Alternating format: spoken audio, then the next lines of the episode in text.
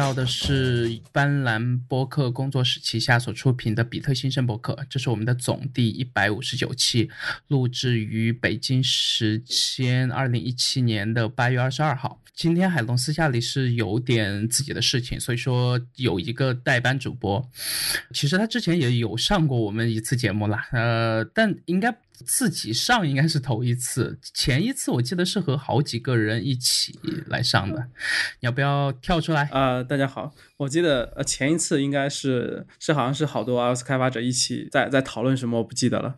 对，好像是开发者大会吧，就讨论一些比如说 Swift 啊啥之类的。对，应该是这样的。对，嗯嗯哼，对。然后你是谁？呃，大家好，你从哪来？我是 Kevin，呃，很很早很早。之前的时候是小记的作者，然后后来有《普达克》这本书，呃，一六年的时候在做字里行间，现在啊在带着团队一起在做字里行间接下来的事情和新的产品，嗯，应该是这样。OK，那有就是非官方的介绍吗？非官方的介绍，我想想，OK，嗯。我我是一个比较比较比较喜欢跳脱的一个人，因为我其实从来没有给自己一个固定的职业，基本上是觉得什么好玩会做什么。在很早的时候，那时候啊，手机 app 还没有开始怎么中国怎么做的时候，当时我觉得很多 app 做的特别的呃一般吧，然后我就想出来自己做，于是就是一零年的时候开始做 app，然后现在呢，我是觉得呃 app 这个事情做的对我来说有点有点无聊了，就是。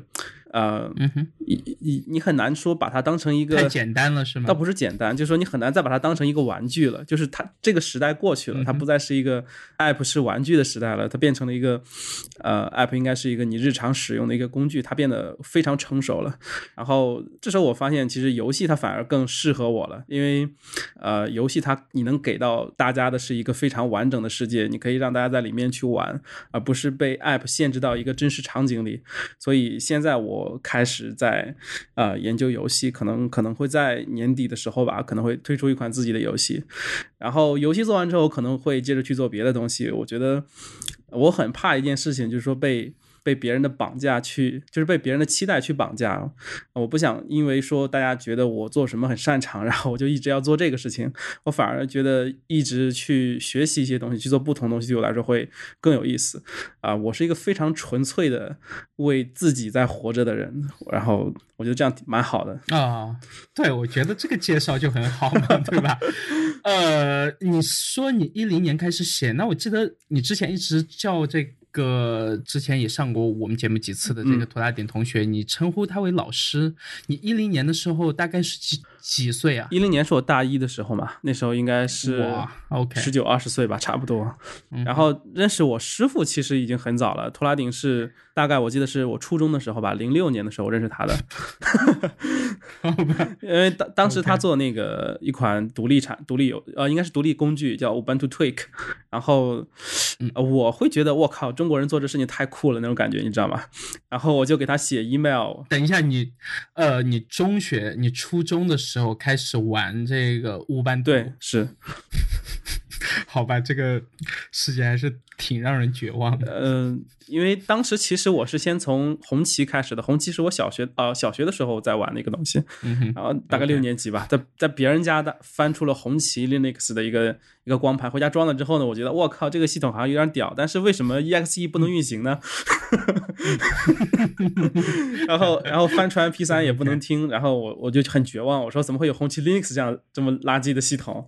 然后后来知道，原来它是另。另外一个世界，只不过是它高仿了一个 XP 这种 样子一样，然后后来呢，就开始从乌班图零六开始的六点零几我忘了，然后嗯哼，呃，一直开始用到了一六啊一七啊，后来就用 Mac 了这样。啊，OK，那你到现在偶尔还会比如说去试试它的。这个新版本吗？呃，我觉得乌班图其实，在桌面上来说的话，已经没有任何进步，让我觉得是在进步了。就是它现在的样子和几年前几乎没有什么区别。呃，Linux 的桌面其实我觉得有一个非常逃不出的定律，就是他们总是在三年前设计一个非常好看的一个宏图，然后三年过去了，这个宏图只实现了可能百分之二十，其他的功能不知道什么时候可以实现，也没人去管了。呃，就它它的整个计划非常慢，基本上是在服务端。我现在用 Linux 就全是服务端再去跑我的一些 server 之类的。对，这我觉得。开源的产品其实很多，不管是系统还是呃其他的，很多都会出现这种类似于呃画大饼，或者说类似于烂尾这样的过程吧。对，开源世界这几年我已经经历了太多烂尾的这个故事了啊。幸亏换成麦克、嗯但是其实我自己也有烂尾过几次，就还是挺能理解的吧。但是他们至少到现在，我记得应该还在换这个 kernel 吧，就是在把这个东西朝某一个方向推嘛。你说 Linux kernel 的这个这个这个进化吗？对对，呃，这个我觉得主要是因为有太多商业公司在驱动吧，就是它其实不算一个完全的这种呃自由软件，它是商很多商业公司都都投入了大量的人力去在这个 kernel 上。嗯哼。OK，呃，那今天我想和你聊的第一个话题，其实还是从前几年，我记得我应该是对你第一次有印象，是我觉得你做了一款，呃，应该那时候还不是小记。就是一款类似于呃古诗词，呃，但是但是还我记得还没有说能用来写日记这样的功能，就有点类似于一个字体展示这样的 app。好像也许那个应该是一炷香吧，它它是烧完香之后有一个，好像是一炷香，对对对，可能是。然后我就觉得，就这个人很有一种。很很奇怪，但是但是我又很欣赏的那种恶趣味，呃，但这个东西里面有一些那些。很小的细节，我自己还是特别欣赏的。嗯，呃，从那款开始，然后我就有一些尝试去关注你后来的作品了，一直到你好像最恶趣味的，我记得你应该还算是那个，呃，新闻联播的那个 啥之类的那个东西，对吧？对，那那个其实那那那些作品其实特别有意思，因为他们是我呃真正的创业项目之外的一些东西，但。但其实比较。郁闷的是，我真正创业正儿八经做的那个产品呢，基本上都是我和我妈在用，然后别人没有人在用，呃，然后反而是中间大家一起就是开脑洞做的，比如说一炷香是我们啊公司当时团队的一个一个二人小组做的，然后小记是我自己做的，然后新闻联播是我和设计师一起做的，就是这种，嗯，就我们有一种那种，就是比如说我们可能连隔三四个月没有推出一款产品，就会觉得这个人生被浪费的感觉，就就要就要赶紧。想一个什么出来做出来，包括当时我们还做了像 Hydro 类似这一类的东西，都是因为这个原因。对，那包括呃，到大概前两年推出的那个叫什么呃什么属于天才与天才相遇的社区啊，对 对，呃，这个社区到现在还在吗？啊，这个已经关掉了。啊，OK，那我觉得还挺可惜，呃，因为是我只登录过几次。但是在里面碰到还蛮有意思的人。呃，当时其实叶普的开场我觉得还 OK，不过他唯一的遗憾是啊，没有给这个这个群体设定一个比较明确的目标。啊，当然当然 slogan 是有的，比如 Meet Genius，说大家一起去遇到比较牛逼的人。但是但是具体在里面然后做什么，其实并没有没有搞得很清楚。呃，他后来变得有点像一个。呃，因为它是开源的嘛，所以说经常有人把那个代码 run 起来之后跑进来发个 test，然后这个事情给我压力很大。然后那个我发现最后变成一个好多 iOS 程序员在里面 test 的一个一个那个，然后让让我让我很伤心。然后后来公司我们从广州来到北京，因为被收购了嘛，然后呃就当时我就想，我很难再抽出精力说去怎么去维护它，或者说怎么去把它给去改进，因为要集中精力做字里行。间，啊，我是一种，就是我我会特别容易纠结的一个人。我就想，我与其说让他变成成一个不能好好生长的东西，还不如说我就直接把它掐死算了，然后就就把它的那个下架了。然后，呃，数据库我到现在还交着钱在那个 Amazon 上保存着呢。我我想着，也许有一天啊，我我突然心血来潮，说想要继续这个事情，我还可以拿出来说这个这个数据，你们可以把它还原回来，或者当回来，或者 recover 出来什么之类的。呃，但但所有服务已经当了，然后连同那个时候其实之前的所有的项目需要服务器的，我全都给关掉了。哇，这个就有点类似于和之前的自己呃做一个阶段性的总结或者说告别这样的方式嘛？那把时间稍微往回拿一点点，对，因为呃你前面已经有提到说公司被收购，然后从广州搬去这个北京嘛。那在广州，既然我们都聊到了你其他做的所有的副业。主业总要提一下。那之前你们这个主业这件事儿，嗯，最终达到的用户量，方便在节目里面透露一下？呃，当然前提是先介绍一下你之前在创业的头一个项目，对吧？应该是。嗯。第一个项目是秒视，然后它是一个短视频社交软件，其实就是一个，呃，我拍直接拍即拍即发的一个一个社交产品。然后这个产品其实我最终发现它最好的使用场景是你和你家里的妈妈用。或或者说情侣之间用类似这种，它是一个很密友的，它不是一个适合说真的拿来做一个正儿八经的通讯的一个软件。呃，然后这款产品最终我记得是到了三十到四十万用户之间吧，当时是做了。你指的是这个日活还是说总用户嘛？其实其实这个日活过了一段时间之后，基本上就下来了，就没有再上去过。嗯，不过有一些对，因为。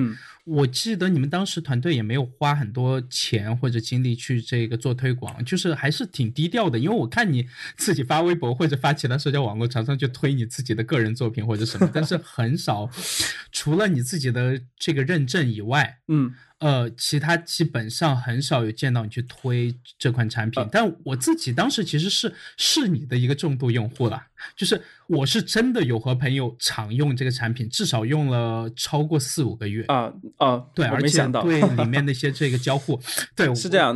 呃，你像这些事情，我私下里也从来没和你说过，但是我就是呃，就私下里悄悄的用。对，其实那款产品，如果你有几个好朋友可以用起来的话，还是不错的，就是说它最终能够形成一个呃。呃，你们虽然不天天粘在一起，但是偶尔发张照片还是不错的。呃，对，有点让我想起当时在更早的时候用，比如说像这个 Path。对这样的东西，就是呃，可能因为你们在交互上或者一些细节上的这个打磨，它让我用这款产品的时候，它让我觉得有一种很熟悉或者说呃很温暖的这种感觉吧。那其实这样的产品，不管是呃很大的这个公司做的，或者说偏独立开发者做出来的产品，都不是特别多嘛。那我觉得有这样一款，然后我就呃旁边有几个朋友一起用了几个月，似乎所有人都还挺喜欢。的，我记得当时，嗯，然后不过这款产品其实最可惜的是，呃，当时在整个产品的设计的时候，它它算是我第一款真正推出来给就是作为公司推出来的产品吧。然后这款产品在使用的时候，在开发的时候，其实并没有一个呃一个明确的一个一个一个 plan，它更像是说我们能把它做出来就已经很成功了，知道这种感觉吗？对，就是我记得当时你应该是在哪边？是在。Twitter 上还是在哪边说，就是，呃，你自己是产品经理，同时又是主要的程序员之一，呃。对这个这个过程，你想就是在你头一次创业的时候，整个的产品形态全都是你自己去这个控制嘛？嗯。那控控制的这个过程中，在对你，呃，到后面开始这个被收购，然后到字里行间，然后再到你接下来的这个阶段，你觉得头一次那个创业，你学到的最重要的点在哪？或者说，嗯，好与不好的，你都可以各说一两点。好啊。呃，其实那段经历一直是我最宝贵的一段经历啊。呃，因为我记得当时在公司刚开始的时候，只有我和设计师也是瑞两个人，然后我们一起，呃，你指的是微博上的这个 Black？对，就是他，我们两个人。哦，对，OK。然后我们俩当时在广交会的展馆旁边的一个公寓里，呃，叫琶洲琶洲那个地方，我们有呃住的是投资人的一个公寓嘛，我们两个每天，呃，你你他睡沙发，我睡床，然后 呃每天就。就是说，醒了就写代码，然后。下去到全家里面去吃点东西，吃关东煮或者什么之类的。吃完之后回来时候继续写代码，然后每天就这样去搞搞。然后他出设计，然后我在这边写 iOS，写完 iOS 我再去写后端，写完后端之后我再去测，再去布，然后再去发版。发每天就是去去这么搞，就是当时特别的单纯，就是说你一个年轻人终于有机会说去去做一件自己喜欢的事情，然后还有一个设计师在你陪着你说他正好能够说。把你当时最缺的一个技能，也就是设计这块补上。然后你们俩一起每天搞，呃，真的特别开心。就是说，在后来的所有经历当中都没有再经历像那个时候那么单纯、那么开心的那种感觉。因为，因为那个时候，呃，你你你所想的事情不是说这个事情我以后要做的多么的大，而是说这个事情现在很酷，好很好玩。然后我只要把它做出来之后，肯定会有很多人喜欢。特别的单纯，特别的简单。呃，直到你做出来之后呢，突然你会发现，哎，我接下来该怎么办？这事情没想。清楚，这是其实这其实是接下来我所有的呃开始变得焦虑也好痛苦的一些一些问题了。就是你发现说，哎，这个产品我做出来就很好玩，但我怎么去把它告诉大家呢？或者说，我怎么才能够把它推广出去呢？或者说，它到底是不是一个可以成为大家都需要的一款产品呢？就这些问题，呃，你你当时都没有想清楚，你只是觉得很酷而已。然后，呃，在后来的这时间里的时候，这几围绕这些问题所衍生出来的其他问题，真正的开始让你觉得很蛋疼。比如说，呃，也许你创业，你会觉得一开始可能觉得钱是问题，然后你会觉得，呃，找到呃多少人是一个重要的问题，或者说管理公司是一个重要的问题。然后最终你会发现，其实如果你产品的问题没有去解决，其实别的东西压根儿帮不了你。嗯哼，如果就说你产品不行的话。你有你管公司管的再好，你呃有再多的钱，其实都解决不了整个的所有的问题。然后这个问题，其实接下来我在后来整个。几年的经历当中，我发现其实都是一样的，就是非常多的公司都会说，啊，当他们产品遇到瓶颈的时候，转身投身于说如何治理公司，如何治理、制定规章制度，如何去管理，如何找更好的人之类的去解决。但是这个问题的根源其实出在说你到底要做什么事儿这件事情上出了问题，别的都是坑。嗯，对，所以啊，在第一个项目里，其实给到我呃最后最大的一个感受或者说获益之处。吧，就是说我开始习惯于把我要做的事情要想清楚，就是哪怕你想的可能是错的，但是你要有一个方向，说你你到底除了让你这个事情很爽之外，你还要做什么？啊，OK，对我觉得你前面那一段，呃，这个肺腑之言。讲的特别好，呃，就我突然想起一件事儿，因为最近呃，暂时不在这说是哪家公司，因为我怕他们这个消息还没宣布。呃，是之前拿到腾讯还蛮多投资的一家总部在上海的做社区的公司，是四个字母组成的一个单词这样一家公司。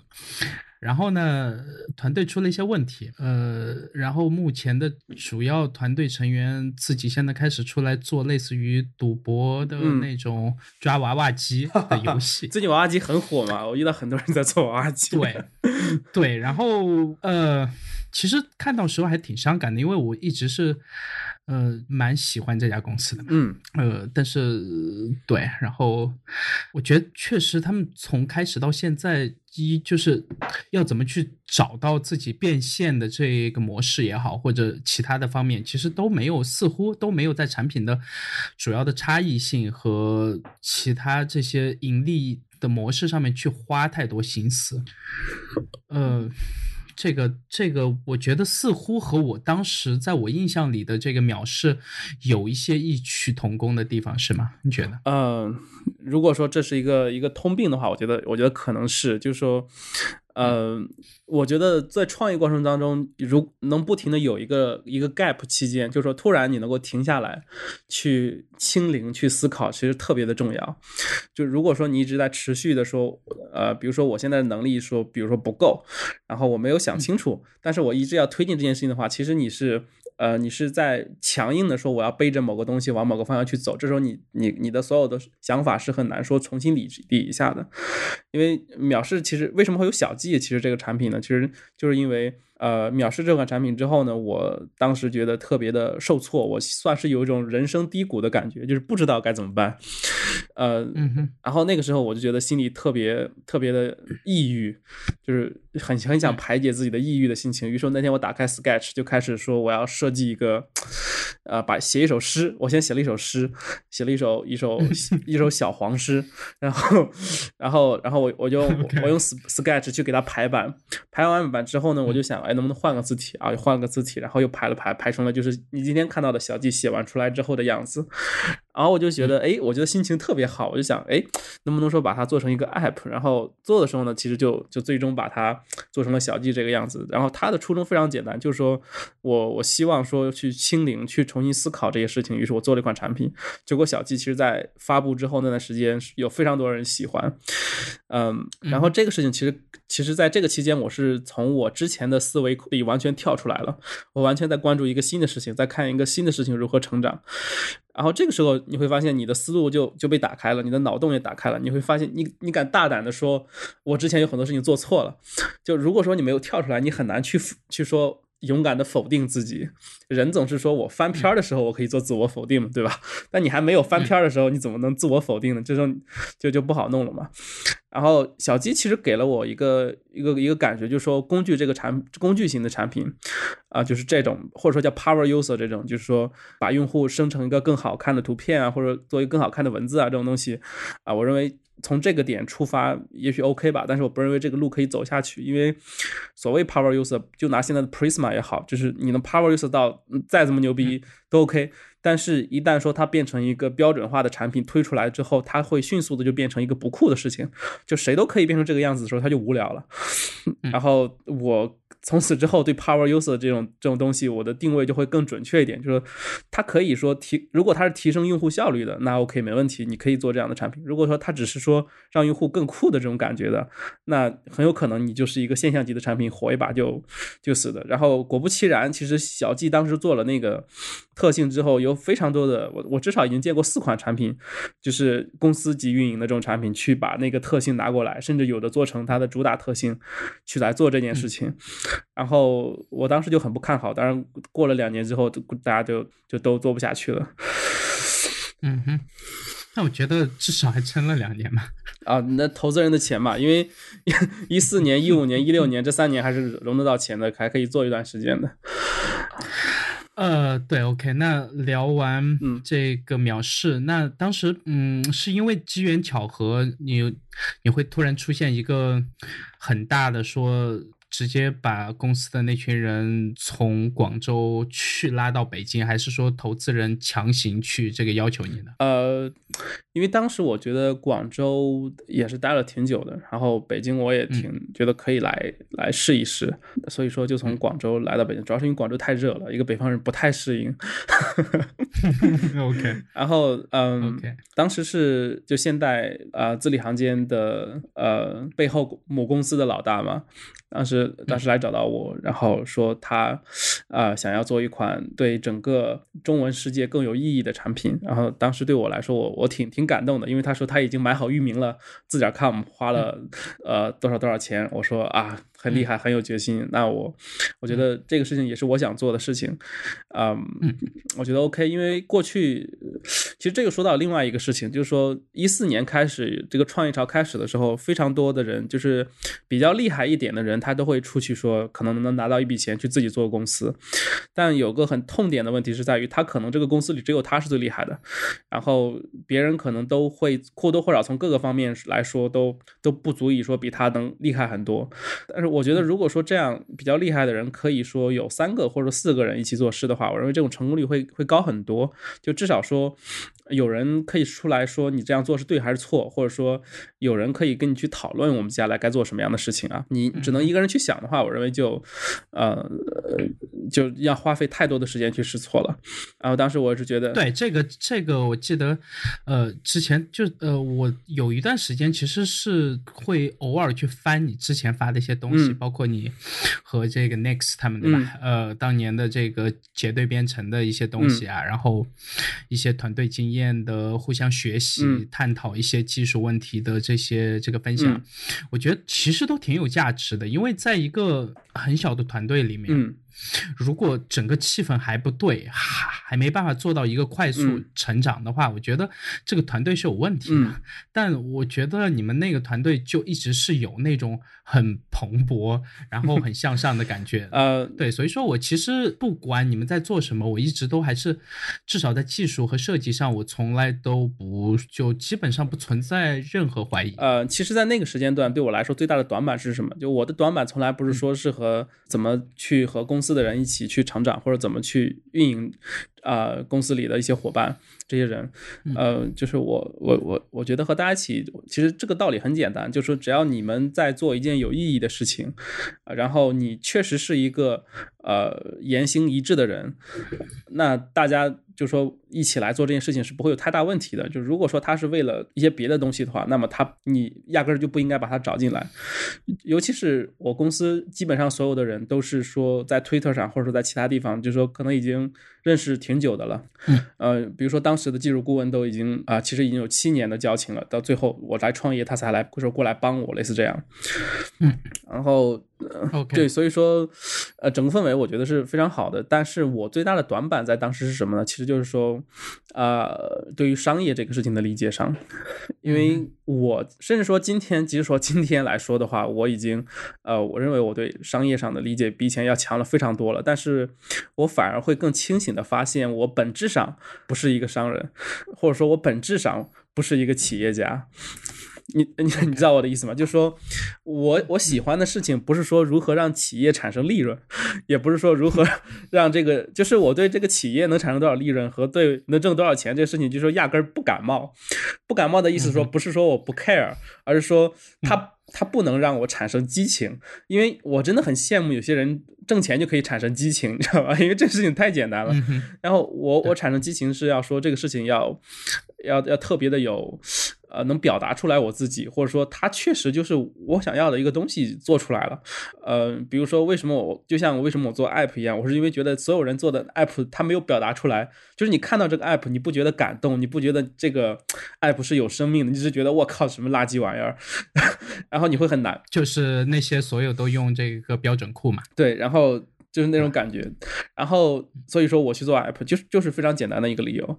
然后为什么我现在想要去做游戏，也是因为我觉得现在游戏太无聊。就是，嗯，比如说我最近有一本书，我觉得看的挺好看的，叫做啊一千零一个游戏，在你啊叫此生必玩的一千零一个游戏。呃，然后我从一九七零年开始，从那个雅达利的第一款游戏打乒乓开始，我逐个去看这些游戏。然后，然后接着到现在，我就想说，我觉得现在游戏基本上都是在做老虎机，我觉得特别的无聊。就是不管是三消游戏，还是所谓的皇室战争，还是王者荣耀，全部是在做，基本上是一个老虎机的这个概念。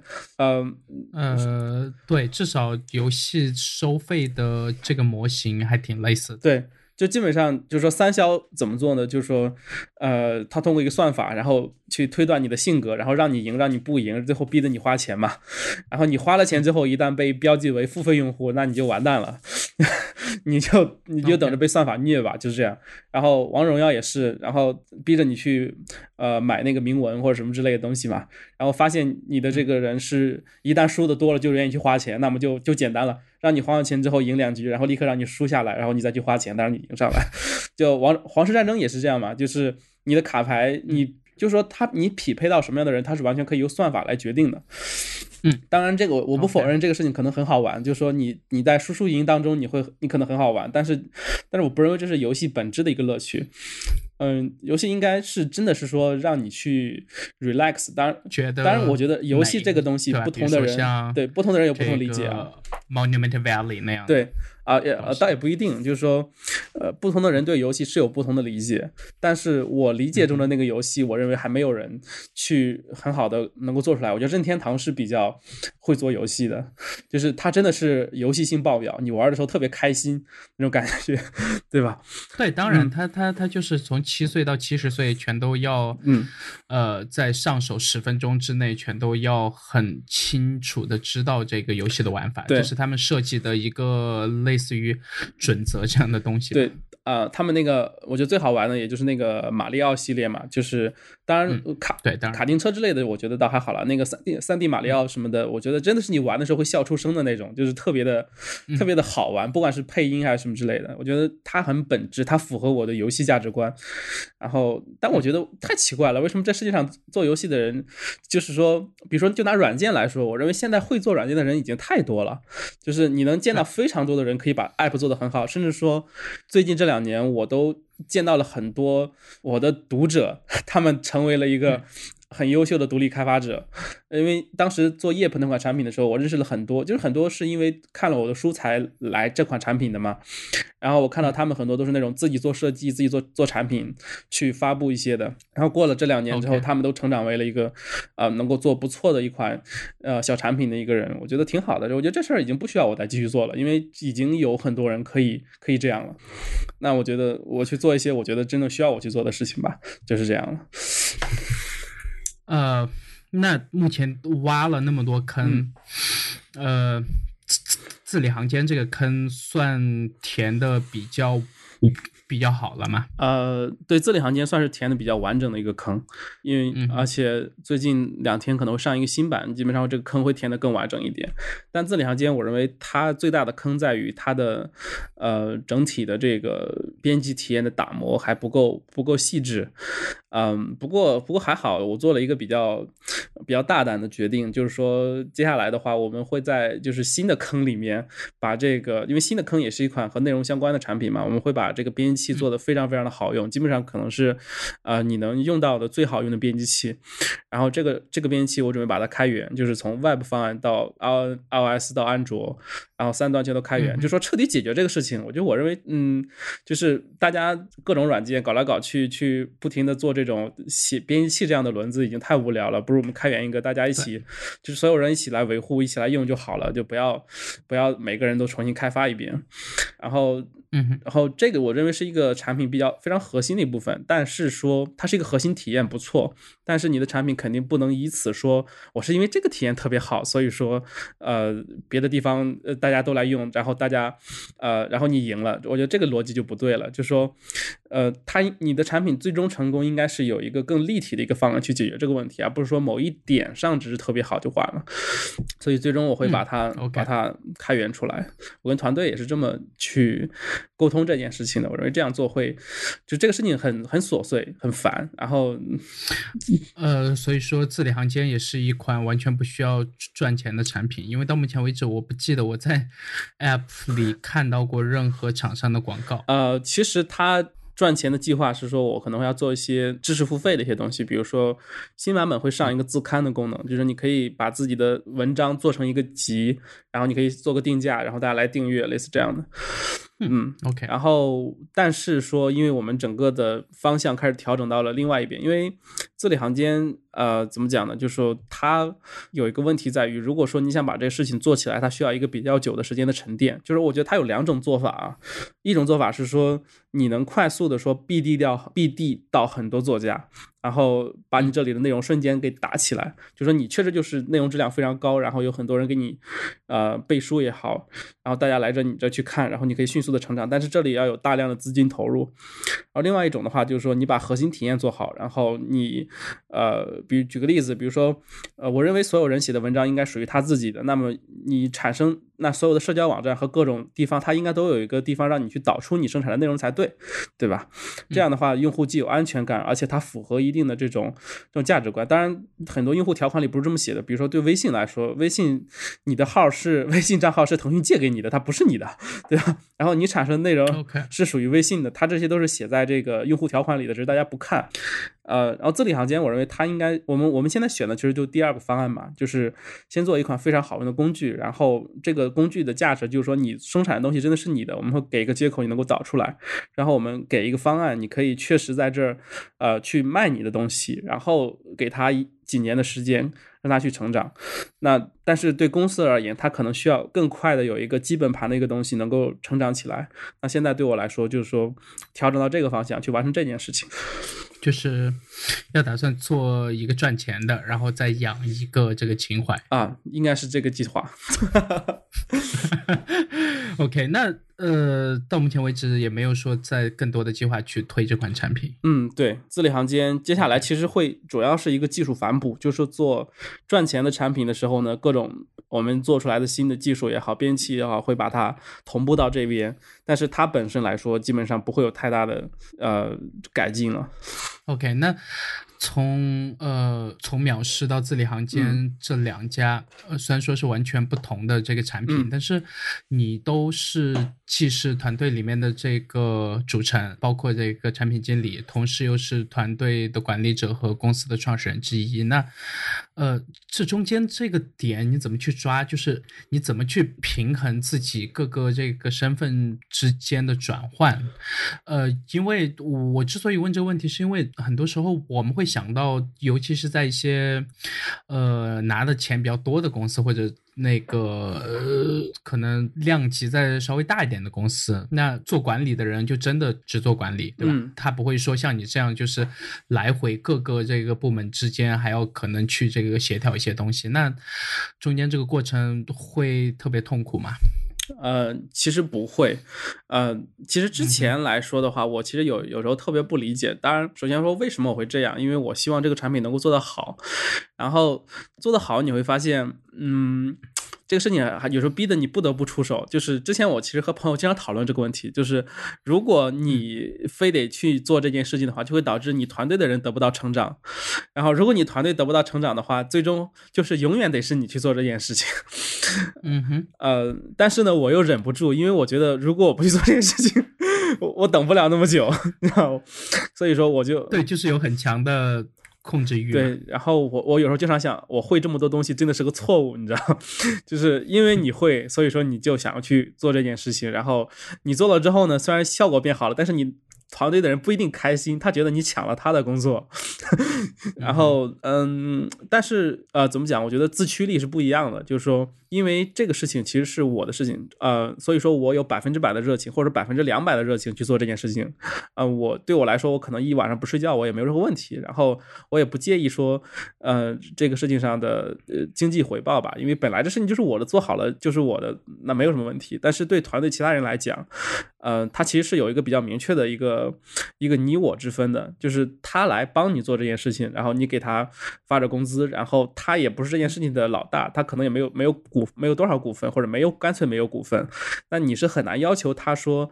把这个事情当成自己的命一样去去热爱，对对，这个事情你之前发社交网络，我知道你有呃和一些人讨论过，比如说在国内的互联网公司常年加班的这个现状，然后你当时的态度，如果我没记错的话，应该是你是对这种东西比较深恶痛绝的。然后呃，你举你自己公司的这个例子，就是说你公司其实是很少出现像这样的情况。呃，是因为我觉得我没有理由去要求。求他，就首先，呃，我之所以愿意这么干，因为所有事情和我利益是强绑定的。但对他而言，你会觉得你这么要求他，你简直在剥削他。你想，他拿着并不怎么高的工资，然后在这儿和你做这件事情，然后。做的很好了吧？你又发不出多少奖金给他，对不对？然后，然后他也，他也拿，他甚至不到。你想，你又有公司百分之七八十的股份，然后他毛都没有，你去要求他，你觉得合理吗？这太不合理了。你你都不能说什么哦，你看我怎么怎么样，你，还真真不是。那你还拿着那么多股份，你要不要分给他？我觉得换谁来说，这个事情如果是完全是他自己的，你都能看到惊人的热情。比如说我那么多独立开发者，就是在这个事情还没有说有很多的利益纠纷之前，他们拿出来的热情和时间都是惊人的。每个人都能有很多想法，都能甚至说做得很好，而且能想很多事情。但是当给别人工作的时候，你会发现这个折扣简直是没有底线的在打，就是他可能一开始从百分之八十掉到百分之五十到百分之十，最后变成就是说我只是上班时间来做做这件事情，就压根儿就是一个工作在做了。然后这件事情接着让我去思考另外一个问题，就是这种。劳务关系是不是有问题？就明明你想要的是对方给你一个好的结果，结果呢，你用工资的形式绑定的是对方的时间，而这两个东西和结果其实并没有什么强相关的关系。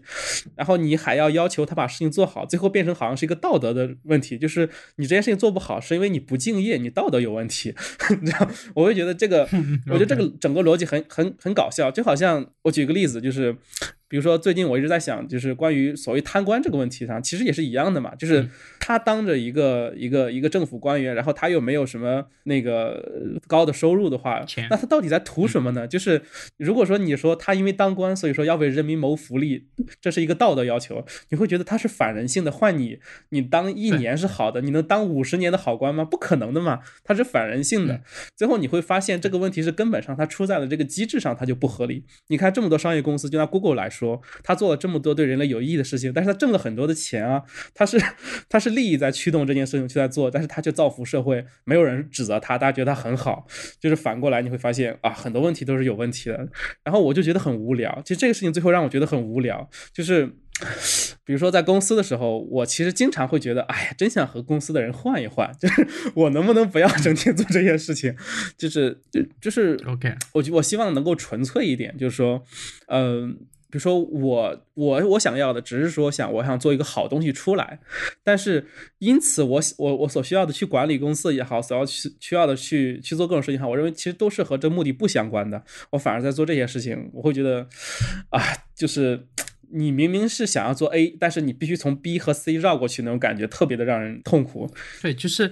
呃，你其实是在本质上是反对现代的公司的整个制度的。对我认为，我认为其实非常不合理。对，是这样。对，那其实这样的话，就以比如说什么小型工作室啊那样的这个合伙人制度来做的话，其实现在也有一些创业公司是在用这样的这个方式去做嘛。呃，我觉得其实问题。还要更那个一点，就是之所以我觉得要有一个足够的专业化分工，比如说，就拿拍电影来说，电影其实没有说一个电影公司养一一整帮人，对吧？你的群演是临时找来的，你的编剧是找来的，你的导演甚至都是找来的，然后你的灯光什么东西全是和别人合作的，就最终你你可能只有一一点点，比如说你的，比如说你有 IP 或者你有选材能力，然后其他都是你去组织就完了，对吧？那对我来说，我觉得这事情可以更简单一点。为什么不是说我做完我？把我想要做的事情搞清楚，我的方案立清楚之后，我去找足够专业化分工的人来去对接就好了嘛，对吧？比如说，就好像你去理发店理发一样，你是要 Kevin 老师去理，还是要 Kevin 总监去理，还是要 Kevin 首席设计师去理？就是大家分好这个档次就就完了，就不要说必须说绑定在一起。你想要的是类似于呃呃细分。市场后的这个非时间来赚钱的模型，对这个之前有一些，比如说众包型的这样的公司，其实是直接可以按模块化来付费的。但是那个东西确实后面很多公司尝试过以后，不是一个很就至少绝大部分公司都没有一个很好的结果嘛。对，这个确实对个体的要求太高了。对，是这样。但是你一旦对个体提出的要求很高呢？就会发现，你到后面开始管的就不是他们的这个结果，而是怎么在开始的时候去筛选这个人了。对，是这样的。呃，其实整个过程到后面还是说到头，还是不管怎么样都要和这个人打交道。但是人人一多了就有制度，所以说就是一个死循环，我感觉。所所以，我现在呃做事情，我也是想，如果接下来有机会的话，去去实验这个东西。就我真的不想说。再去做公司这样的事情。呃，我觉得这我觉得这种模式特别的不自由，就是呃，人是向往自由的，但是公司会不会让你变得不自由？举个例子，你哪怕是公司的 CEO，对吧？你为了公司的整个制度和管理和发展，你需要开始限制自己的自由，你需要。甚至说你需要去表演，就明明你想要今天躺在家里不上班，但是你要表演自己很勤奋，因为你要到公司里去带动大家，对不对？就这种东西最后变得就是，就是你人在追求什么呢？人在追求幸福，在追求自由，所做的一切都是在在这个。但是如果你陷入到另外，就是我刚才说的那个循环里之后，你会发现你到死之前，或者你到退休之前，你可能都无法逃离这个东西，然后它就变得它就变得很很很奇怪，南辕北辙，对吧？对这个东西确实是一个挺大的悖论，因为公司制度又同时是现代，呃，现代资本主义发明出来的最重要的一个推动世界前进的这样一个，其实有挺好的点，对，但是只是现在似乎到了一个节点了。他他当然对，他当然有挺好的点，因为他嗯，他决定了说每个人都在牺牲。对不对？你可以理理解为所有的成果都是大家牺牲出来的，嗯，但我认为不不是说。谁都需要去做这件事情。你如果很多人喜欢去这么做，就这么去做了。对我来说，你们做这个也挺好的。但是我更认为，我应该我的价值嘛，或者说我的意义，应该说我去追求一些我认为可以不一样的东西，或者说可以呃去尝试的东西。我没有必要去说在做已经有中国有四千八百万家企业 已经在做的事情，对吧？四千八百个人都在试这个事情了，我多我一个吗？我觉得不多我一个。但是做不一样的事情呢，我觉得多一个是一个，对吧？对，而且之前我和海龙在节目里面有聊过嘛，不管是像我这两年自己接项目啊，或者这类事儿，嗯嗯，如果一旦跳出公司的这个制度外，你就会发现和我们个人生活配套的那些政策，或者和政府打交道的一些东西，包括福利保障、呃医疗，呃，包括作为一个单身去买房，其实。各种东西都会有各种各样的东西，就是似乎政府和社会是希望你在公司这样一个制度下去活着。你要是一旦跳出来，这些东西可以解决，它不是说完全找不到出路。但是你作为个体，自己要在这个纯官僚的这个制度下面去解决这些事情，其实又 跳出跳跳回了另一个很大的悖论，就是你因为想获得自由，但是跳到了。呃，另一个更大的不自由的圈子。这个我之前还仔细的考虑过，就是说为什么？首先，为什么公司会是这样？就是绝大部分公司是因为是工业革命之后大家诞生的一种一种方式嘛。因为整整个工业来说，就是拿时间买成果嘛，它是它是正相关的。比如说你这个钉子今天敲敲多少和你敲多久是有直接关系的，对吧？然后，但是在现在来说，我认为其实公司的这个含义需要发生改变，就是公司不一定是说大家就雇佣完成之后在这儿，呃，政府所有要求的是。说有公司这个法人来来帮你去做这些事情而已，但他其实并没有限定说你的公司该如何去运行，对吧？那对我来说，我完全可以注册一家公司，但我的公司就只有两个人，没问题啊，我为什么不我不需要更多的人，对吧？对，可以。对，然后其他事情我按照我喜欢的方式来做，然后我也不影响说，我也可以配合你社会对公司和这个体制的要求，但是我的方式可以有我的方式，然后公司只是这就是传统意义上的这个皮包公司，对我认为皮包公司可以是这样的。呃，我突然哦。想想挺有意思的，就之前我们公司特别小的时候，就有人说，哎，我们只有两个人，是不是就是皮包公司？因为最早就我和瑞两个人嘛，瑞经常跟我说说，凯文，什么时候咱们多招两个人啊？就我们两个人。OK，是，然后后来公司大了之后，他他就会觉得，哎呀，公司大了真不好玩，是吧？各种制度，各种各种东西都是还是以前好，哎，所以这个这个东西，我觉得，呃，其实你往后看二十年的话，我觉得这问题肯定会被解决的，就是说，呃，真的没有必要变成这种形式。我还是偏悲观的，因为呃，如果再说的偏敏感一点的话，公司其实是政府和国家的一个更微距的这样一个现象，那他可能把整个的。这个载体缩到公司，那不管有几十个人、几百个人、几千个人、几万个人的公司，其实你都可以把它当一个小型的国家或者说政府来看。只要国家和政府还存在，公司就有存在的这个意义和价值嘛。对我，但是我会认为公司是有多样性的。OK，对，就是这。对对，这个这个，那当然，同时又有一个很大区别，就是公司，呃，至少在一个正常国家的公司，它就是一家，就是它必须是一家这个商业公司嘛。我觉我觉得公司其实你可以理解为是一个组织的法定代表。比如说以前你建个社团，对吧？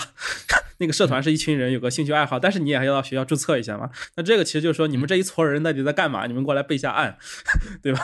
来 告诉我们你在干嘛，然后你你合法 OK，我们不要担心你每天是干些有的没的。这个公司其实就是一个一群人的一个代表。对，呃，那要不然我们以后再找个时间看。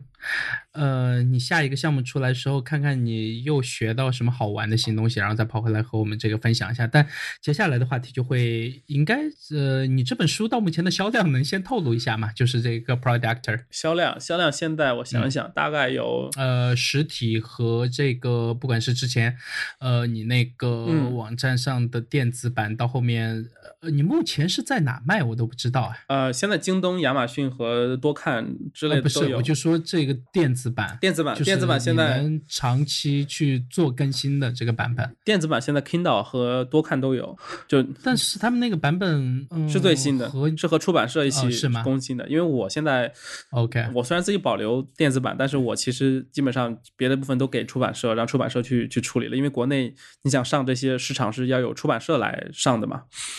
然后呃，加起来这本书具体的可能现在卖了应该是一万多本吧。哇，然后单价我记得是五十还是六十来着？呃，五六十吧，差不多，五十八，五十八，对，哦，可以哦。呃，不错，但但其实 其实是这样，就是说一半是我自己卖电子版卖出来的，但另外一半是给给出版社了。但是给出版社之后呢，其实假如说我没卖过电子版还好，但是卖过电子版，你给出版社就发现你分到手的简直就是连连渣都不剩，知道吗？对，这个这个在中国出版过书的，不管是之前大别出书，还是后面的我认识的朋友出书，其实呃出版社嘛。对啊，就是，当然我存在是有他们自己的价值的，对吧？然后这个真的是让你感觉，就是说你在做一个公益事业，你知道吗？OK，就是你得到的，OK，你得到的回报和你啊，你这个东西如果完全不成正比。嗯，那我们就具体来聊一下这本书。那既然都已经知道你大概赚了多少钱了嘛，那对吧？就作为程序员，就拿着这个数据来说话，就还挺有意思的。呃，是在什么样的情况下？你开始说想办法说从这个设计到呃整个的原型到基本的入门的这个代码，整个完整的过程，你是在怎么样的这个想法支撑下面去把这件事情给做出来的？就呃，你的答案不能说是为了。教你女朋友写代码，因为你之前在那个哔哩哔哩上做过这样的这个直播，我记得。对，啊，当然 不是，因为你会了之后才能教姑娘，你不会怎么去教姑娘，对不对？然后，呃，因为最早的时候，其实还是要回到一零年的时候，因为当时想要做一款产品。呃，再往前呢，为什么要想要做一款产品呢？是因为我零零零九年高考之前呢，我们班里有很多学生嘛，呃，他们平时都是那种调皮捣蛋不学习的，结果在高考前的时候，突然说，哎呀，怎么办？考不上大学，回家种地。然后这个事情突然让我当时特别的不爽，因为我觉得，你说你们为什么要到利益分配的时候开始担心这件事情？你们平时干嘛去了？就我发现这个世界上很多人都是到最终利益分配的时候特别的纠结，但是在平时。你去做事儿的时候，压根儿就没有任何感受的那种感觉。然后我当时就想，我觉得，但是我的另外想法是，我觉得中国教育太失败了。就是说，为什么大家会认为高考会决定一生？就是高高考真的会决定你一生吗？不这么认为。我认为你完全有能力随时改变自己的人生。然后当时我就我就偷偷的跟我那个我爸妈说，我要在家里努力复习，我不去学校了。学校的事情都差不多了。于是我在家待了三个月，我没有去去去学校。然后最终高考的时候就考的一般般吧，上了个一般的学校。那那三个月的时间，我就去思考我，呃，应该干什么，然后就做了一个计划。然后上了大一零年上大学的时候，就开始执行这个计划。当然，我并不认为我一个人能够做所有的事情，我真的没有想过说我一个人去写后端、写客户端、写做设计什么之类的。我觉得我应该找个伙找几个伙伴，一起一起共同。前行的这种，因为日本动漫里都是这么演的嘛，不管是银魂啊，还是哪怕连 哪怕野比大雄都还有个机器猫嘛 然后。在学校里的时候，终于找到了一个我觉得哎对自己胃口的一个学长，结果结果比较郁闷的是呢，就是搞着搞着他老要去健身，然后 然后我得等他的 API，我就特别烦，因为我这边明明已经写差不多了，我都我甚至都自己去 去 mock 那个 API 了，我都就是等他 API，他死活出不来了，然后老是去健身，不是今天健身就是明天养猫，就是后天兔子病了，然后反正就这些事儿吧，然后我就特别不爽，然后我就想，哎算了，我自己来看吧，然后我就把它代码弄过来，我就。自己改，哎，结果发现，哎，改了两行，哎，效果实现了呀。然后我就觉得，哎，当时用 Rails 嘛，我觉得是不是我可以自己搞？结果我就开始自己越改越多，越改越多。结果呢，我就会了后端。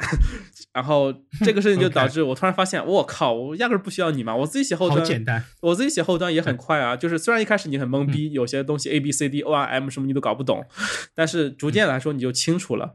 然后我就开始自己搞。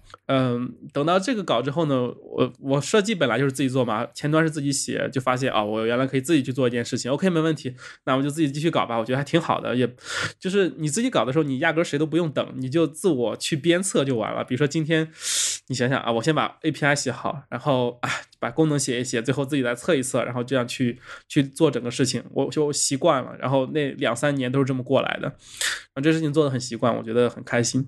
所以这事情就变成了说，我认为它是一个自然而然的事情，就是，嗯，它它并不难，它只真的是说只要你自己去努力一下就可以实现的事情。而实现了之后，你的获益是良多的，因为你真的想实现什么东西出来都可以，只要你能想清楚，只要你解决了这个问题，这是一。种创作、创造点新东西的这种很有快感的乐趣，对，就是啊，真的是你感觉获得了上帝之力。就是 对这个，在我头一次写代码的时候，其实也是有这种感觉。对，就你觉得它比什么游戏都好玩多了，真的是，你还可以搞完之后拿给别人用，对吧？然后，尤其是别人说，哎，这个东西不错啊，这谁搞的？我说我自己搞的，说啊，你一个人搞的，你好厉害啊！这时候你会觉得，哇，我仿佛已经走上了人生巅峰，我是个 很很厉害的人，那种错觉、那种幻觉就出来了。OK，那这本书你是怎么说？呃，对，因为海龙是老师嘛，但是你和我全都不是。教别人是一件很难的事情，就是像你和我可能自己写 OK，你自己私下里去下这个苦功夫，对吧？你该怎么样就怎么样。但是教别人这个重口是很难调的，对，你要怎么说有一个呃，去揣测到他们。呃，在学某一件事情中间的碰到的这个很难的点，还是说你觉得你碰到的很难的点，有可能就是他们碰到的很难的点呢？呃，因为我本身虽然我是计算机专业出身，但是我其实都是自学的嘛。然后我又是一个一开始做设计的一个人，所以说我相当于是一个设计师学代码。然后我会对很多小白问题、各种问题我都不理解。我觉得，尤其是我早年的时候，我买过 C Sharp 的书，买过 C 的书，买过那个那个写 C 语言那个谭啥来着？你看，呃，谭浩江老师。所以说是要在节目里面先黑他一下。没有没有，就是这些书我看不懂，我真的看不懂。就是就是你不知道他在讲什么，就是他也他们好像压根就没有说想要给你讲清楚这件事情，就是用他用他能理解的话说了一下这件事情，然后你看完之后就觉得在怀疑自己的智商，就是我是不是傻？这个包括之后我记得呃有一套叫什么 iOS 疯狂教程什么之类的这种书嘛，嗯，其实有我我我我记得当时在朋友家看到了这套书，然后他他大概有说了和你前面说的那句话一样，他说我怎么看都看不会，我是不是傻？对。对，就是其实中文里面有些书呃这种教学的书确实是有挺大问题的，对。就是我觉得 千万别怀疑你自己。但我想了想，我觉得是对的，因为只有有这样的教材才需要老师。就如果教材都很易懂的话，就不需要老师了，对不对？OK。然后。然后所以说为什么会写这本书呢？其实因为我当时在在做第一款产品的时候，那款产品还没有做出来呢，我就在想，我希望把我的整个过程能够记录下来，我的思考记录下来，然后以后可以给别人看。我当时想的就是写个写个放到博客上了。然后当时是先连载的设计那几篇，当时很多人喜欢看，他们问我后来呢，后来呢就一直催更，然后结果当时我很忙嘛，我直接写代码，哪有时间催更？然后其实就一年我都没有更新，直到一五年小季做了之后后呢，我才开始更新。我觉得这个事情非常有意义，就是因为那个时间我的心特别乱，所以说我希望通过写书的方式去思考。直到今天也是这样，我到今天我去思考一些事情的时候，我都会写文章，所以。所以你到字里行间看我我的那个那个专栏下面，就看到我大量的思考的那些文章。嗯哼。然后，呃，product 在写的时候，就是说我会去解释各种名词，去解释各种现象，去解释什么叫做内存，解释解释什么。就是你是真的把所有你的读者，呃，全都默认他们是这个小白。呃，我我认为，比如说他想去说做一款产品。那我就默认为他是要从零开始，对吧？OK，如果他是从零开始的话，那我就要把这事情讲得特别清楚，不然的话，我做这事情就没有意义了。因为对他而言，他那他他如果不是从零开，他完全可以去找各种专业的书。但我要去解决的就是说，一个人只不就是想要去做一个东西出来，但是就是不知道该怎么开始啊？那我去解决这个问题。嗯，所以 OK，因为嗯，我也是一开始就有去买这本书嘛。那当然，我虽然说没有在里面去学这个代码什么之类，因为确实，呃，对吧？嗯，但是。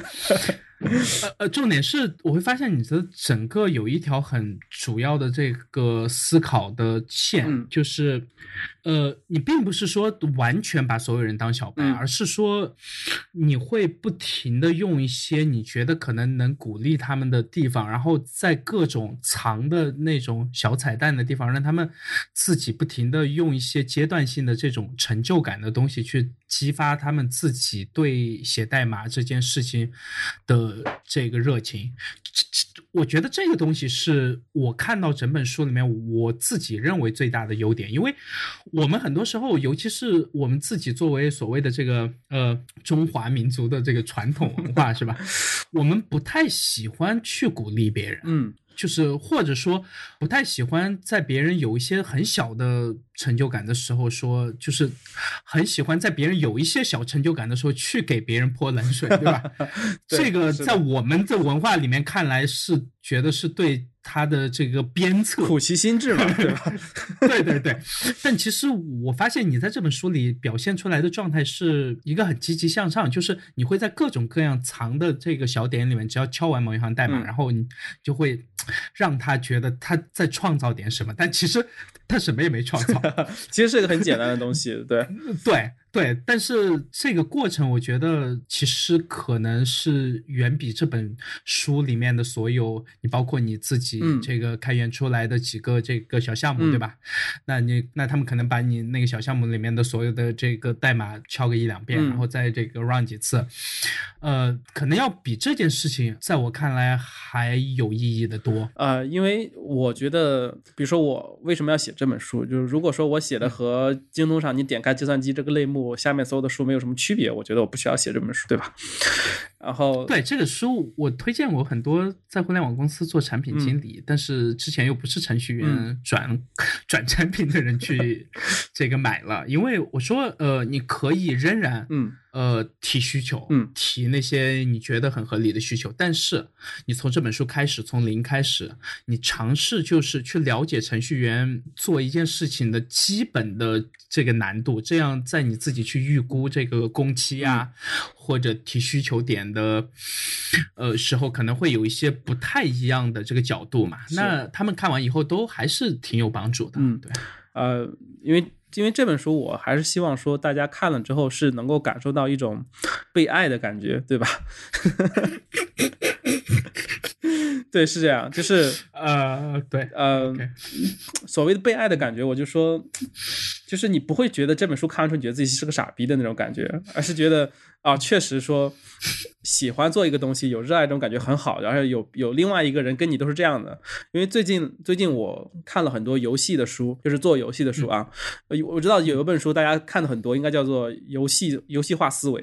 这本书应该是很多人都看过，但这本书我我认为它是非常垃圾的一本书，就是 其实我也觉得，就是就这本书虽然说传播很广，为什么传播很广呢？是因为互联网圈很多人不做游戏，大家也不知道游戏到底怎么回事啊。但是虽然大家玩游戏，然后这本书呢拿过来，大家突然觉得啊，一种跨界的感觉，对吧？觉得，但是对游戏的理解，那本书其实非常肤浅，它得到的感觉，对大家那个那本书很肤浅，那本书其实就是说拿出一些什么所谓的什么那个积分啊，或者说什么升级啊，什么这种成就感啊，什么驱动力啊，什么之类的，去跟你说这么可以这么去忽悠玩家，对吧？然后让你的产品显得更有更有更更让人上瘾。但我最近读了一本书，特别特别的好，就是叫《游戏设计艺术》这本书，我反复的推荐过。这本书很厚啊，这本书很厚，六六六六百多页。然后这本书我在读的时候，其实他给我的感觉就是那种，他一直在关心你，就说他关心你的感受。你读了这行之读了这段之后，你到底有没有理解，或者说你想到了什么？他会过来用一句话去关心你。你突然觉得，哦，你是在和一个真正在和一个人去沟通，就好像为就好像你去拜访了一个。呃，就是一个很很很厉害的大师，然后这大师会和你的交流过程中去关心你的内心变化，对吧？然后这样的书你读起来的时候，你会在每一步每一步往前一步的时候，你会感受到旁边有个人在去指导你，在去关爱你，那种有一种被爱的感觉，我很开心。呃，在我学程序很早的时候，还看过一个系列书叫 Head First，就是深入浅出的那个，就是那个系列可能应该你也看过吧？就是呃，我没有，那那个系列其实因为我真的。就不做游戏。啊，那个不是游戏，Head First 是是是编程的，它是从比如说 HTML 啊、Java 呀、C 啊什么它都有，嗯，它也是那种风格，就是它会在这一行的时候。就就去关爱你一下，说啊，也许你觉得没有搞清楚是怎么回事，但是你不需要担心，因为怎么怎么怎么样，呃，或者说，呃，搞计算机的人总喜欢用一些特别专业的名词来显得他们很厉害，但这事情其实很简单，你不需要去介意这个生涩的专业词汇。就这种时候，你会觉得啊，有个人关心我的感受，就。或者说这是一个中国的现象吧，就像你说的，其实中国很缺乏这种，就是说对弱者的关爱，就是你确实什么都不懂，然后旁边一个人很有耐心去关爱你，这种被尊重的感觉很很少。在生活当中，一般都是说你越强，大家越关心你，对吧？你你 你你是一个非常，你是一个杀人不眨眼的人，但是他会担心你会不会着凉。对，就比如说你就是古代嘛，比如说你是皇帝，大权在握，想杀谁杀谁，但是你旁边的人会关心啊，圣上不要着凉啊，这种。但是如果你是个弱者，你是一个养牛的，一脚把你踹到粪坑里，人家都不会关心你，对吧？觉得你没事儿。然后，这是一个一个特色。但是所以说我读到这些书的时候，我会特别的敏感，我觉得这种感觉特别好，我希望把它传递下去，这种这种这种被爱的感觉啊。所以说我我在写书的时候，就就保持了这种感觉，就是说你随时能感。感觉到说作者和你其实都经历过同样的事情，嗯，他很关心你，然后你鼓起勇气走下去，你终究有一天会成功的，就是这样的一种感觉。对，OK，那呃，在和在教你那个自己女朋友写代码这个过程中，对这本书后面几个版本的更新有其他方面的这个帮助吗？其实。本来，啊，其实后来那录的那些视频变成了这本书的一个一个 DLC 的感觉，就是说我把它附加出来了。结果其实我妹子比较比较那个，就是我是一个毅力比较厉害的人，就是我自控力很强。当然，我指的是做事的自控力，有些自控力我是很不强的，比如说吃东西上啊。然后我妹子结果学着学着，她她她不学了。就第一点，她觉得看我的视频怪怪的。就就别人看还好，因为你认识的一个人录视频给你会觉得怪怪的嘛，对吧？然后呃或多或少会有一点对。然后他觉得不像我，因为觉得说话的声音太好听了，类类似这种感觉吧，觉得我或者说觉得我有点作，类似这种感觉。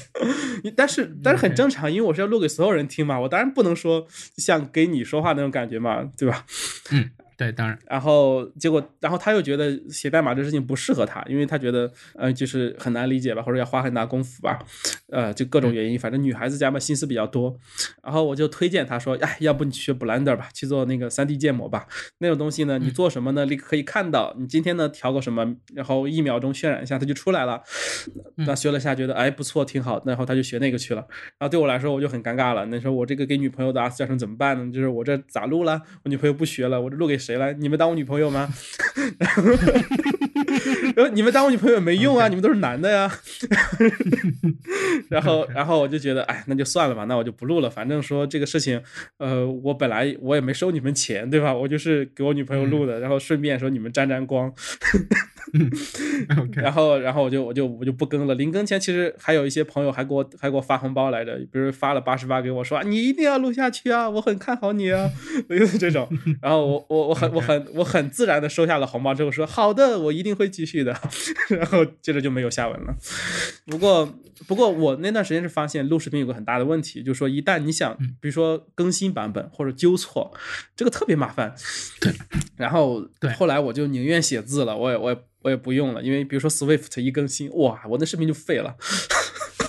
对，是的，对，是这样的。然后，呃呃，既然现在你你自己都不太不太想写这个客户端了嘛，那具体聊一下，呃，你接下来要做游戏了，对吧？那做游戏这边，就是你真的是特别想往那个方向去走一走，还是说有其他的这个驱动力？呃，纯粹是我自己，啊，这个是真的，就纯粹是我自己。原因是什么呢？原因还是第一点，就是说，我觉得 app 这个东西吧，嗯，它是为了解决人的一个真实需求，对吧？它要有一个真实场景，对吧？然后这两点就限制了你你能发挥的范围，就是，然后你还要是在这个场景里，你你能够做的比别人更好，或者说你没有什么呃巨头来过做这件事情。然后我我盘算了一下，我发现。呃，基本上来说，现在 App 这个市场这么成熟，然后需要做的事情都会很快有人来做。然后这个事情其实对我来说也没有什么吸引力。我觉得它它它它变成了一种，就是说，呃，对我来说像一个生产线的那种感觉。你知道那种感觉吗？就是说，对，就是我去分析大家需要什么，我去分析需求，然后我去制定，要做出那些。很温暖，很漂亮，同时，呃，设计又很合理。然后，这样的 app 仍然不是一件很简单的事情，需要很长时间的这个打磨的。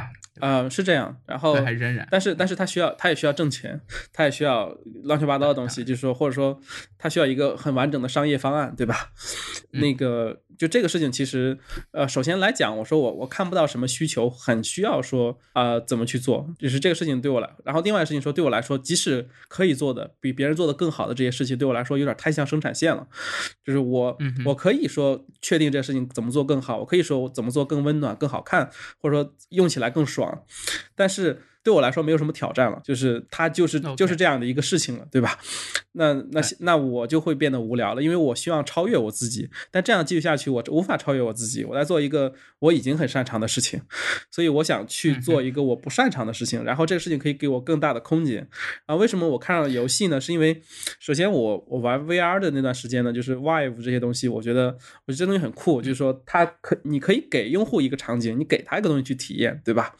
这个这感觉特别好。好，但是它是无非就是说，它可能更多是一次性的消费品，app 不是一次性的，但是游戏更多是一次性的，就是你玩完一遍之后，你可能就不会再玩了，或者说你玩一半甚至都不会再玩了。嗯，所以说它很需要你把它做的特别的让人记忆深刻。然后这两年我玩过我最记忆深刻的游戏就是呃《风之旅人》，就是陈星汉做的那个 Journey。OK，然后呃这个和我还不太一样，我我这两年反而是。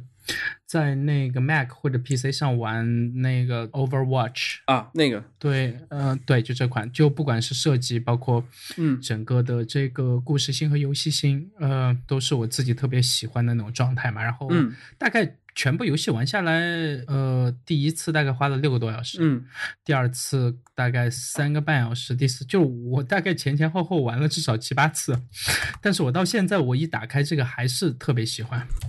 对，包括包括包括那个叫 Firewatch，嗯，就是这两款在这几年都是我呃可能最喜欢的，呃，独立或者不是特别大团队的这种呃小而美的作品，嗯，嗯，特别好。OK，因为游戏的游戏的点大家都会不太一样，对吧？因为对，当然，但是手游像你前面提到那个《风之旅人》，嗯。呃，就可能不太对我口味。但是风之旅人不是手游啊我旁边有很多朋友都特别特别喜欢。《风之旅人》它是 PS 的主机游戏嘛，它不是手游啊。哦，那我在 iPhone 上看到的 那个 Journey，它是在 i iOS 上有上线了吧？我记得。没有没有，《风之旅人是》是嗯你确定没上线吗？我觉得可能是我们说的是两个游戏吧。哦，那可能是我的误解，因为我嗯。确实很久，就我有那个不是之前有那个嗯。Switch 嘛，然后嗯偶尔在 PC 或者在那个 Mac 下面玩，但是 PS4 真的就没有太多兴趣嗯。去去去跑上面的游戏嘛。嗯。OK，那我是接下来打算花点时间去嗯体验一下这款游戏。，对。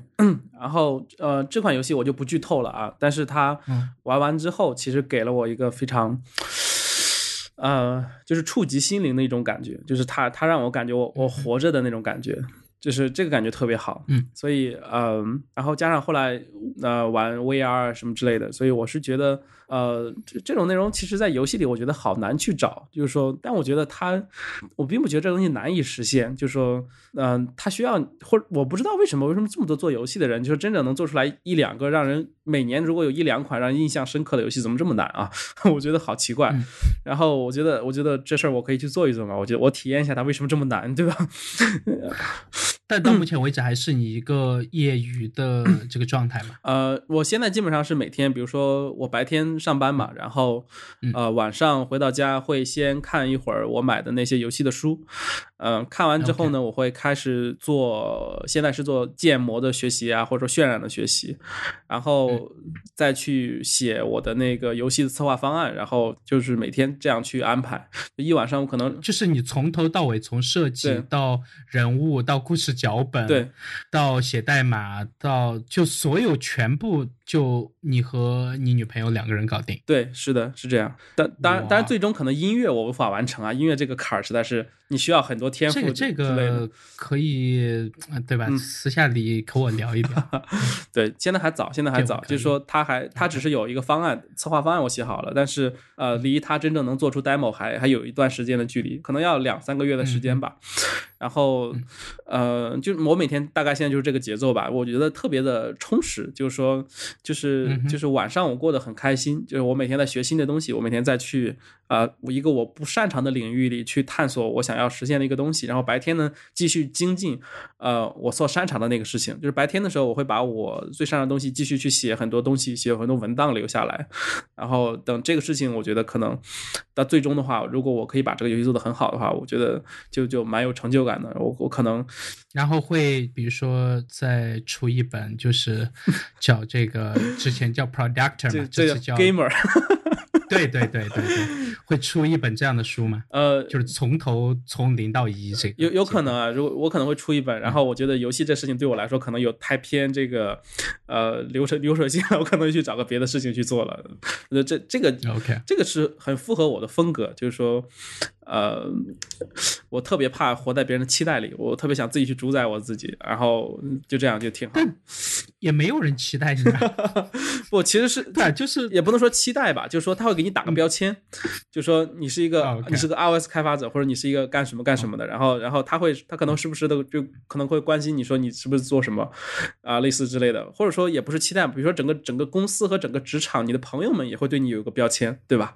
他觉得你是干嘛的，嗯哼，然后这个标签，我觉得他让如果我认同这个东西，会觉得特别无聊，就是我他妈还有二三十年没有活呢，我干嘛要一直做这件事情？所以说前些年的那些很多人用来开玩笑的那种这个段子，在你这边你想把它变成一个你自己的这个现实嘛？就是，呃，我接下来说的这句话里面的每一个名词都可以随意被这个临时换掉，嗯就是不想当将军的士兵不是一个好厨师，嗯就有点类似于这种话吧。嗯然后，那我觉得这个状态还挺好的，我我挺期待看到你三十岁时候的状态。三十岁，三十岁应该当爹了吧？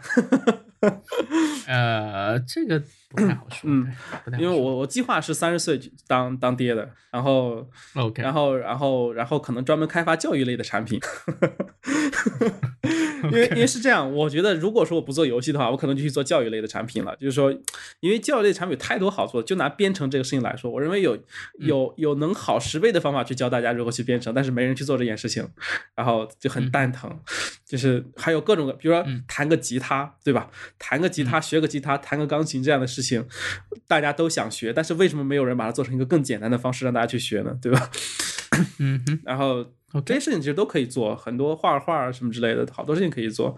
然后我经常在国外一些 YouTube 是其他之类上看到有人出很有创意、很好的新的这种视频教程，但是你会发现国内好像没有人去真的走心的做这件事情，而做这个行业好像是很 low 的事情。我不知道为什么聪明人都在去做广告，你知道，就是非常优秀的人都在去想着钱快嘛，对对，去做那些赚钱快的事情，而真正对人类发展特别有意义的事情，却没有人去，就是最聪明人不再做这些事情。我觉得这社会也太逐利了吧，就好无聊。就是他们负责赚钱，你负只负责这个品味。嗯对，是，我觉得这样挺好对。OK，没有这这个，我其实自己很多时候也也常常在这种价值观的互相碰撞嗯之中，显得 自己很无力嘛，嗯因为。你确实是需要钱的，嗯但是你具体需要多少钱呢？这个数字其实是可以被具化的。，对，就是超过那个钱以后，你的幸福感其实就不太会有提升嘛。是这样。然后对啊，其实这两年我也测试了一下，就是我对钱这个东西啊，基本上每天你有地方住，能有东西吃，买得起手机，我就基本上满足了。就是说我其他所有更多的快乐，全部来自于我创造的东西，就是是我基本上也是同样的状态。对对，然后同样状态所以很 OK。我觉得，我觉得所有人如果有人说钱不重要，我觉得这绝对是扯淡，对吧？但是钱可以被度量，然后你能够精确，或者说你能够了解自己到底对钱热爱到什么程度，需要到什么程度，这是可以出来嗯的。然后你可以说我到底该追求什么，对吧？对、嗯对，这个呃，最后聊两个轻轻松一点的话题，不然呃，海龙该说我把话题弄得 太这个沉重了。就是他最近不是做了一个实验性的这个 Telegram 的群组叫迪欧根尼嗯俱乐部。嗯呃，是在什么样的机缘巧合下，你竟然变成了这个俱乐部的形象代言人？呃，因为那天这件事情我就特别好奇，但我到现在我是为了在节目上面去问你这个问题，所以说私下里我既没问你，嗯也没问他，啊就到这一秒为止，我也是完全和所有在听节目的这个听众是一样的状态，呃，不知道是是那天海龙跟我发信息说他做了这件事情，嗯。然后我点进去看了一下，我觉得很有意思啊，就是它是个很好的行为艺术，真的是行为艺术。对对当然。我觉得，我觉得在中国今天，所有人用 Twitter，所有人用 Instagram，所有人用 Telegram，是一个大型的行为艺术，大家都在玩这个。就是，嗯。就为什么我们每天上 Twitter，每天上 Instagram，每天上 Telegram，就不是说我们必须上，对吧？但是你上的时呃，候、我是必须上的。OK，对，因为我现在大部分朋友，呃对，因为我私下里基本上就不开那个微信嘛，就是呃我的联系人全是在那个 Telegram，就是其实你也可呃，就对我来说，我其实微信也联系到了他们，对吧？也能联系到他们，嗯倒不是说我对只有 Telegram 可以联系到他们。但为什么我更喜欢上 Telegram 上和他聊天呢？对吧？就是我翻了墙，他也翻了墙，我们翻了墙之后，在外面用用一个中国不能访问的这个产品去聊天，就这种感觉，你会他会加成，就是给你附魔，你知道？你觉得这个过程更开心？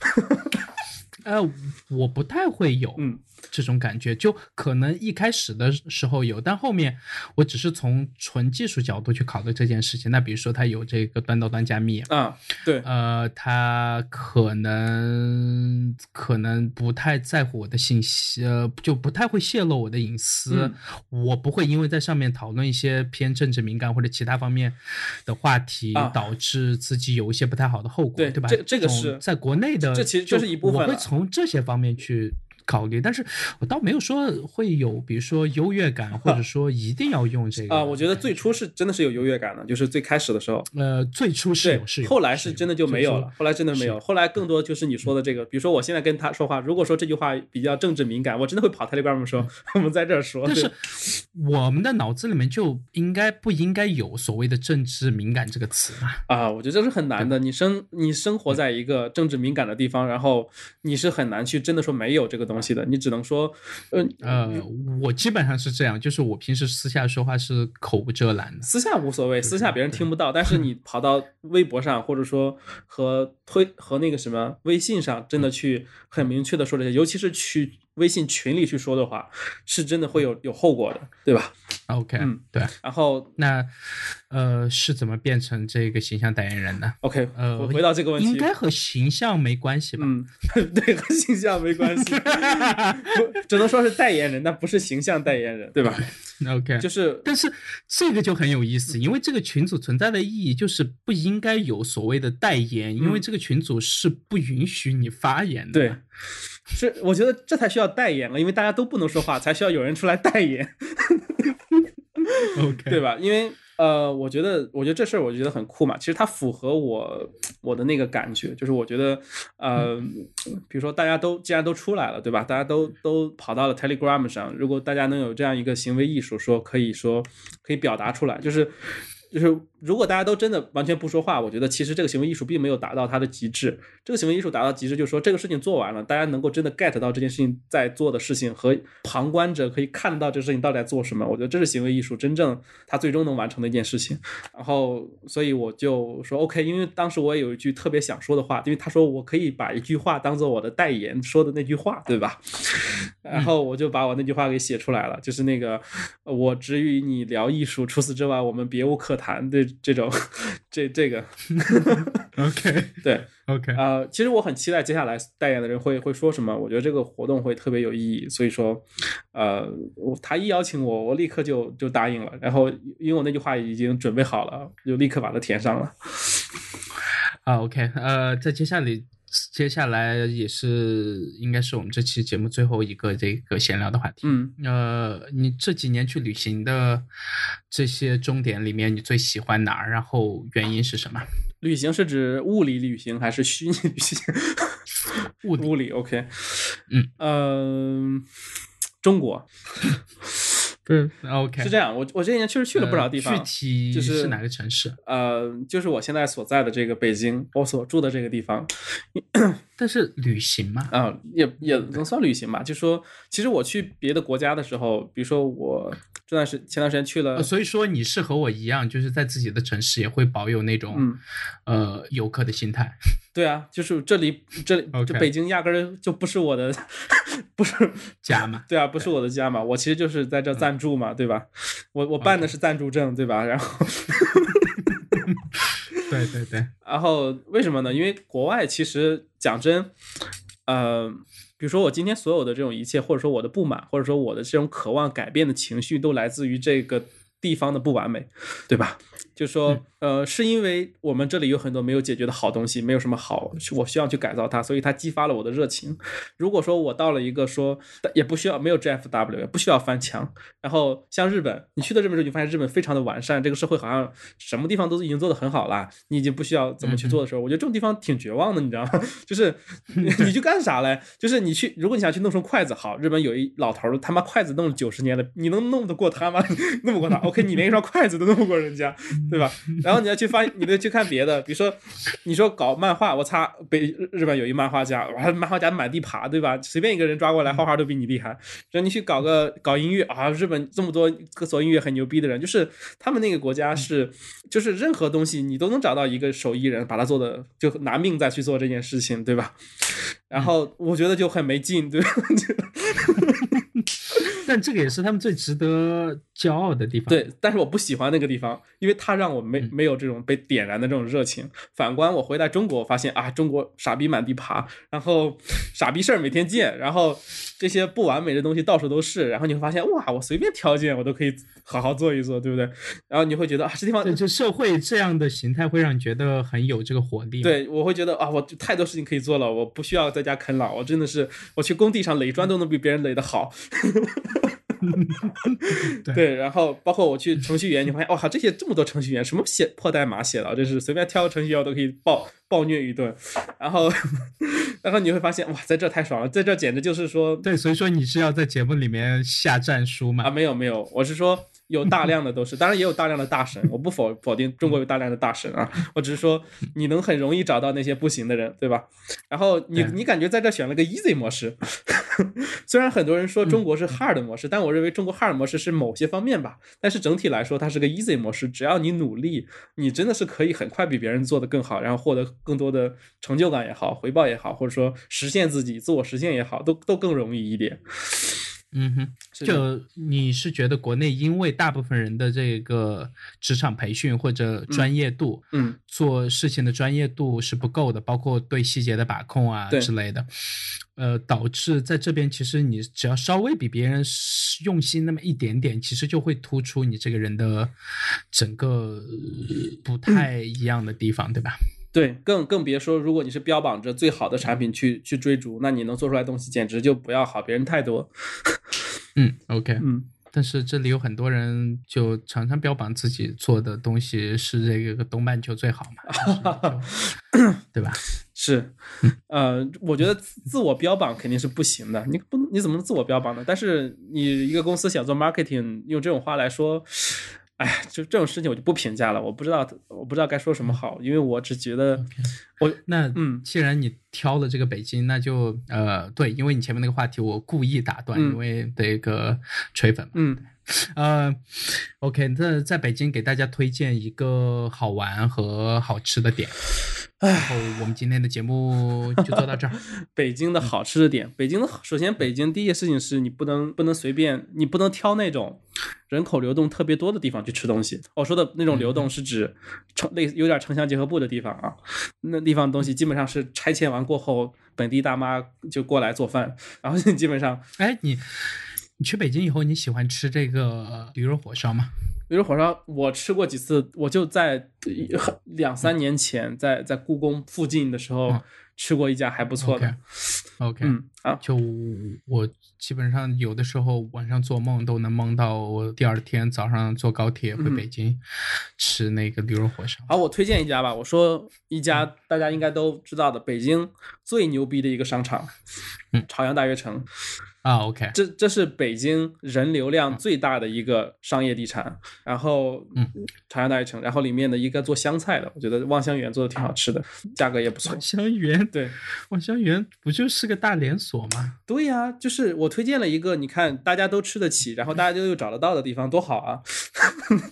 这个全上海我吃了至少不下十家，但是我感觉也就那样，还好吧？啊，在在这两个地方的店有差，呃。我觉得在北京这个地方，其实你要讲吃就就太难讲了。去广州比较好讲一点，北京基本上能 OK 能能吃饱，能吃的时候你觉得不觉得绝望就已经很好了。没有啊，我我去北京吃，只要给我那个驴肉火烧，一天三顿我都可以。OK，好吧。然后讲一个好玩的地方。嗯，好玩的地方，嗯嗯，我想一想啊，其实我是个很宅的人，但是北京我去过，觉得很不错又好玩的地方，可以是风景，可以是博物馆，可以是对啊之类的。我北京觉得我家里最好。OK OK，这个答案我也挺喜欢的。对，因为要很多人让我推荐在上海的话，我也会应该会说，我觉得在家里还挺舒服的。对，就是死宅加吃货嘛。对对，是的，就是这样。对，OK，那要不然我们这期节目就先做到这儿。好，可以。呃，有什么要做的这个硬广吗？呃，没有，可以大家好好去读一读《Product》这本书，这可能是我人生当中最后一本书。然后，呃，我觉得应该不会啊，或者说，我希望应该不是。请大家抱着它是我最后一本书的心态去读这本书。好好珍惜一下，对，OK，呃，对我在这里也那个推荐一下这本书，尤其是对。不光是想开始去写代码的朋友了，其实包括怎么怎么怎么去在从零到一创造一个东西的这个过程里面，它里面仍然对，因为这个万物皆通嘛，嗯，它可能在里面有一些这个方法论或者控制细节的这个点，可能在你在做其他事情的时候也有一些这个帮助，包括它里面有一些，因为 Kevin 当年的呃呃这个青涩啊，或者一些一些。点其实比成熟的那些这个文笔写出来的东西其实更好，对，因为它就是很直接嘛。对，是的，我很喜欢。我我可能我我再也不是以前的那个我了，请大家看一看那个时候的我。对，OK，呃，那我们这期节目就先做到这儿。然后，呃，你的这个微博是什么？或者说你想让？各位去找到你的这个社交网络上的 handle 啊，大家微博的话可以搜周凯文 Kevin，然后 Twitter 上之类的其实都用我的统一的一个 ID Kevin Zhou 就可以了，K E V I N Z H O W 就可以。OK，然后我发现你最近在我我应该是国内开始推这个 Band 这个社区 App。比较早的一群人嘛，嗯，然后包括自己的这个付费群也一直是建在上面。然后你前段时间建的这个游戏玩家这个组，游戏学习小组，我发现你，嗯，对，然后我发现你泡在上面的时间是特别长的，嗯，对啊，就常常在上面参与聊天或者发一些这个。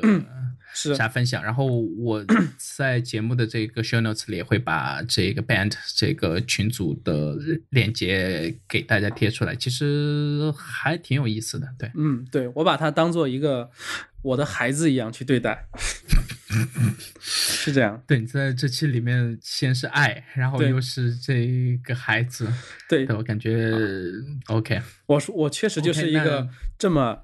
肉麻的一个人，我就是这样的一个人。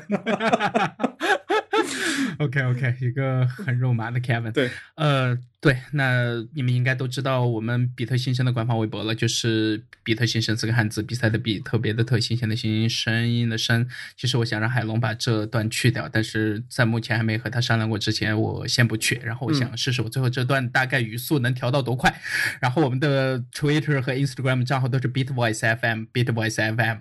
呃，还有我们的官方的 Telegram 群，呃，我也会把官方 Telegram 群的链接贴在这期节目的这个 show notes。里，呃，对，然后就先到这儿吧，Kevin。嗯，好，谢谢大家，听众，这个再见，拜拜，拜拜，嗯。